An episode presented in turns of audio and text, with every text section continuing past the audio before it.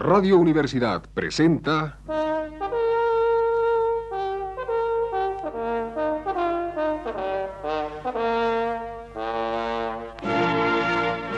Testimonios.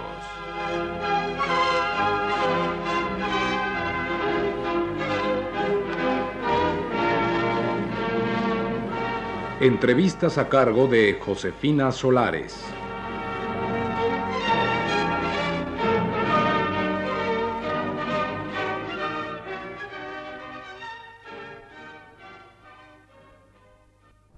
Está con nosotros el realizador de cine Salomón Leiter. Eh, señor Leiter, díganos, ¿qué sucede con el cine actualmente?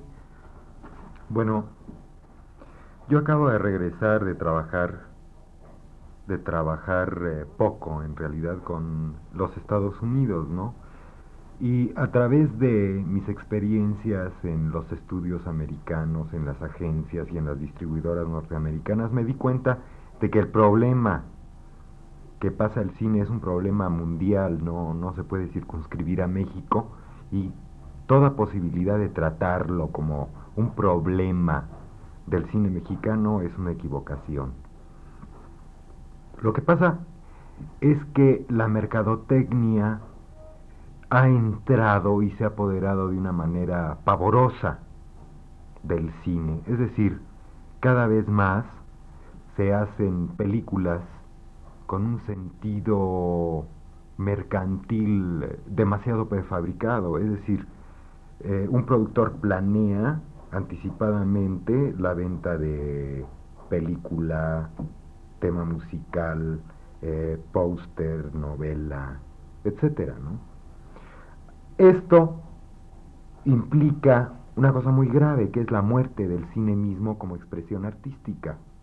Es decir, implica que la gente queda catalogada eh, como un factor de consumo consolidado y se dirigen a ellos en un tono sedante y más o menos saben cómo va a funcionar cada producto. Está deliberadamente preconcebido. ¿Y qué consecuencias trae esto para el cine como expresión artística? El eh, establecer una jerarquía tan rígida para el cine trae como consecuencia su muerte como expresión artística.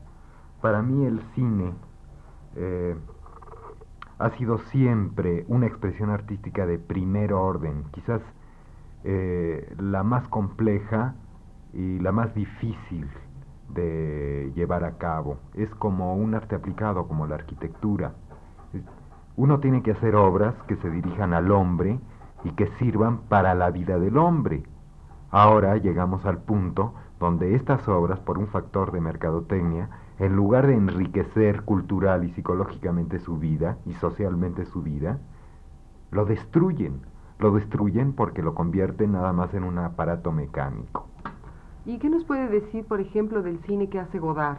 Bueno, ese es el cine de las excepciones. Yo creo que la única salida que le queda al cine como expresión artística es precisamente ese tipo de realizadores individuales que pueden aportar o que siguen aportando en eh, presupuestos sumamente pequeños y haciendo cine muy personal eh, y muy fuera de lo tradicional. Es decir, ahora que se establece tan rígidamente la parte industrial, lo que interesa es quién queda que se puede expresar individualmente en el cine.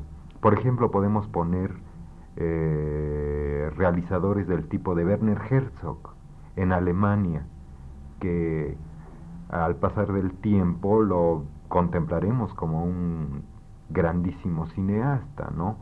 Con Godard, con Louis Malle, por ejemplo, en Estados Unidos con Bogdanovich y con algunas gentes que surgen. Eh, en México podemos ver que dentro de la industria y dentro de los límites de la industria hay gente que tiene un increíble valor y estos se llaman Fons, Mauricio Wallerstein, Casals, eh, Alberto Isaac, eh, y prácticamente son las gentes de las que yo espero más, ¿no? Por ejemplo, se ha filmado una película que se llama Los Cachorros, Eh, los cachorros yo creo que será muy importante eh, en su momento del estreno. Yo creo que es una película que debe de representar a México en un festival internacional de primera importancia. En Fons encuentro un director, eh, realizador, autor, con posibilidades de ser universalmente conocido en su calidad, ¿no? Pero además, la gente que ha surgido no es por generación espontánea.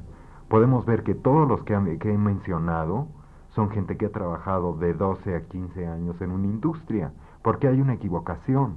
El cine no se puede producir en las primeras imágenes de un director. Un director necesita sus implementos de trabajo para irlos perfeccionando. Lo podemos comparar eh, eh, con un pintor.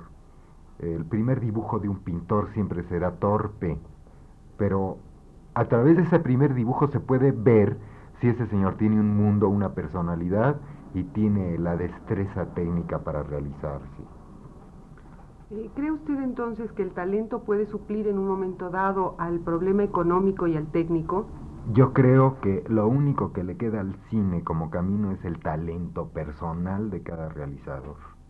Es decir, nunca en la historia del cine ha sido más urgente el problema de talento para suplir precisamente esas deficiencias. El, público ya no quiere eh, un producto de consumo, el público como que se revela, el producto de consumo lo tiene en su casa a través de, de la televisión, ¿no?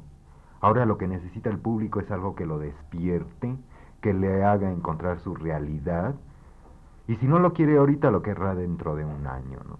O dentro de dos o dentro de cinco, pero es la única salida del cine. El cine aplicado socialmente como un vehículo de compenetración, de investigación y de evidencia cultural.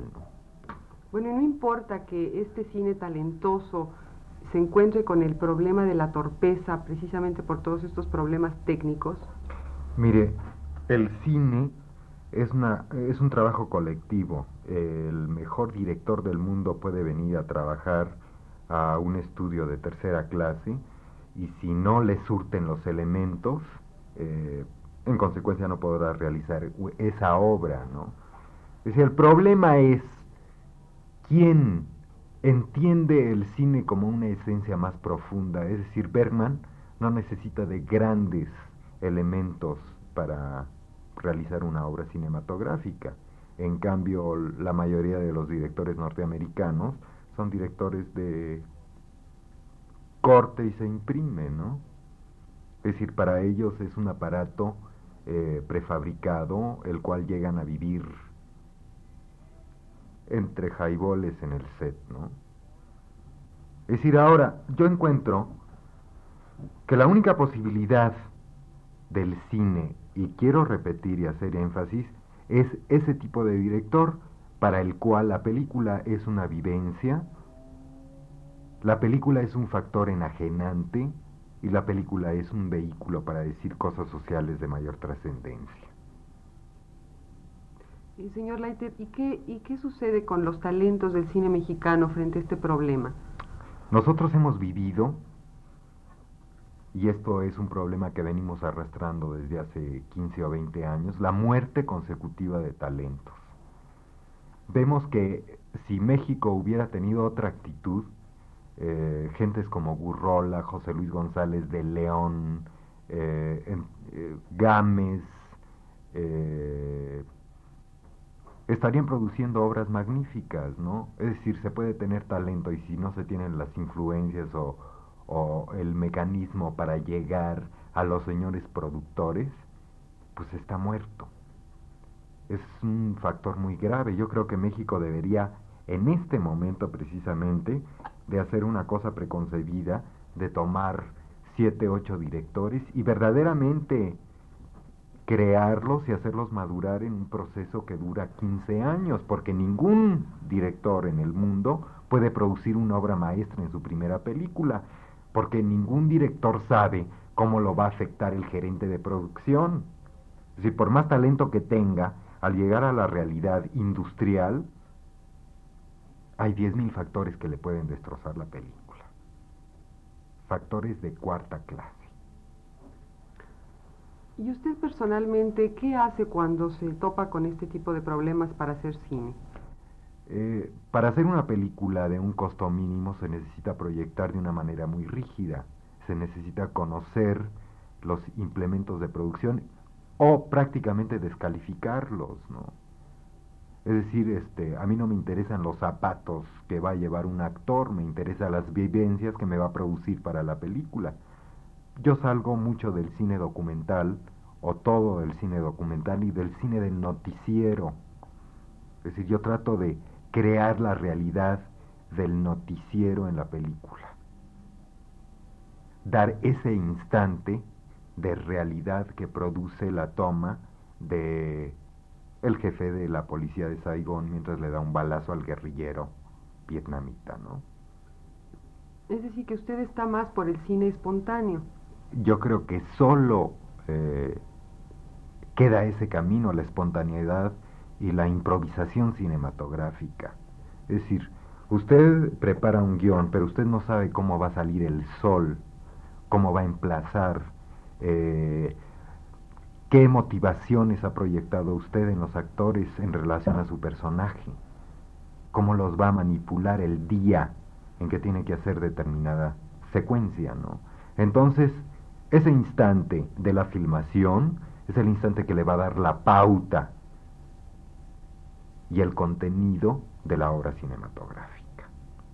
Todo lo demás, todos los otros métodos me parecen prefabricaciones de tercera o cuarta clase, industriales, que son como la inyección de un implemento de plástico, ¿no? Así las puedo comparar, ¿no? ¿Y qué opina usted de algunos realizadores como Antonioni, por ejemplo, que hacen tomas de, alguna escena 10 o 20 veces para escoger después una? Bueno, eh, no creo que Antonioni trabaje así, pero básicamente a mí lo que me interesa es la primera toma. El cine tiene mayor verosidad, veracidad en la toma 1 que en la toma 16. En la toma 16 todo ya está mecanizado. Eh, señor Leiter, tenemos entendido que su película Las Puertas del Paraíso va a Cannes. ¿No es cierto? ¿Qué nos puede decir sobre esto? Pues eh, puedo decir únicamente que la copia ha quedado embarcada eh, y está para ser sometida al jurado de selección. De todas maneras, la Semana de la Crítica me ha enviado una invitación. Es decir, si no logra entrar al gran festival, de todas maneras entrará a la Semana de la Crítica y será la primera película mexicana que logre hacerlo, ¿no? Nunca ha habido una representación mexicana en la Semana de la Crítica. La Semana de la Crítica es eh, donde Susan Sontag, Carraval y cineastas ultraintelectuales llevan sus películas. Yo nunca pensé que iba a estar en la Semana de la Crítica, pero pues existe la posibilidad. Muchas gracias, señor Leiter. Esta noche estuvo con nosotros el realizador de cine Salomón Leiter. Radio Universidad presentó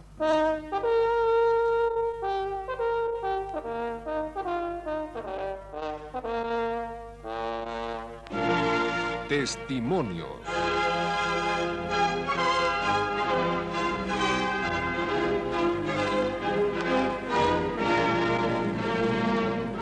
Entrevistas a cargo de Josefina Solares.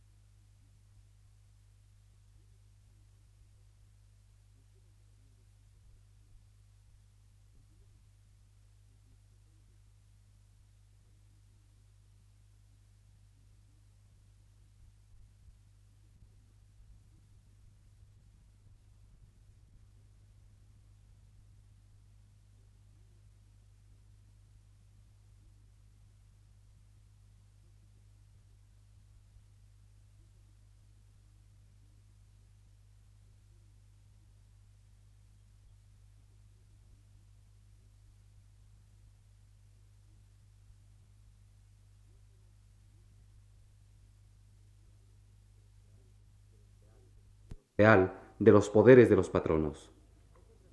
Es un reformismo que no progresa al ritmo de las concesiones que la burguesía hace buenamente, sino al de las victorias que la clase obrera le impone. Renunciar a este combate es resignarse a la muerte de la izquierda. Muchos dicen que ya está muerta o que va a estarlo muy pronto, pero esto no quiere decir que la lucha obrera haya cambiado de significación, y esta seguirá siendo el único punto de partida de todo socialismo auténtico.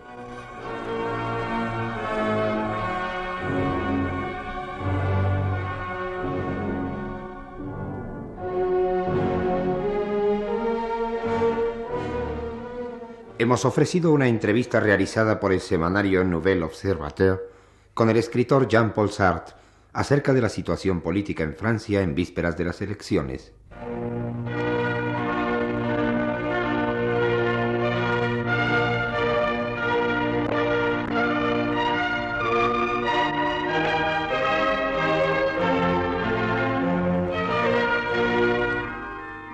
Radio Universidad en el Mundo